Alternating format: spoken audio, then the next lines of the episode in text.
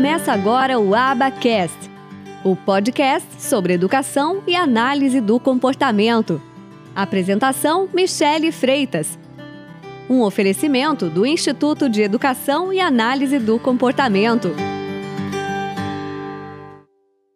Eu hoje, assim, eu tenho uma eu tenho a tranquilidade de compreender que as pessoas que julgam é, a análise assim é porque de fato não conhecem ou não têm ainda propriedade para aplicar, para compreender.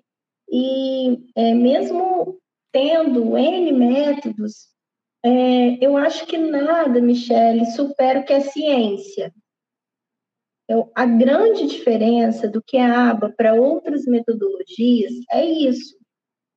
Quando a gente fala em atender um paciente, quando a gente fala em coletar dados, assim, infelizmente, tem pessoas que dizem que realizam aba e nem coletar os dados realizam. Nem sabe o que é aba, né? Direito. E, e assim, isso é a primeira etapa, não é só coletar. A gente precisa predizer, a gente precisa é, partir para o controle seguindo essas etapas primeiras. E assim, as pessoas acham também, eu percebo, que é uma mágica, que em pouco tempo de intervenção a gente vai modificar N comportamentos disruptivos que às, às vezes aquele indivíduo que tem 5, 6 anos teve por todo esse tempo da vida dele.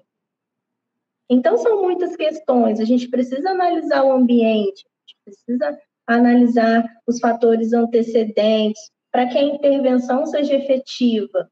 E a gente também precisa se respeitar enquanto terapeuta e acolher as nossas frustrações, que às vezes não vai ser no nosso tempo. A gente precisa respeitar o tempo da criança.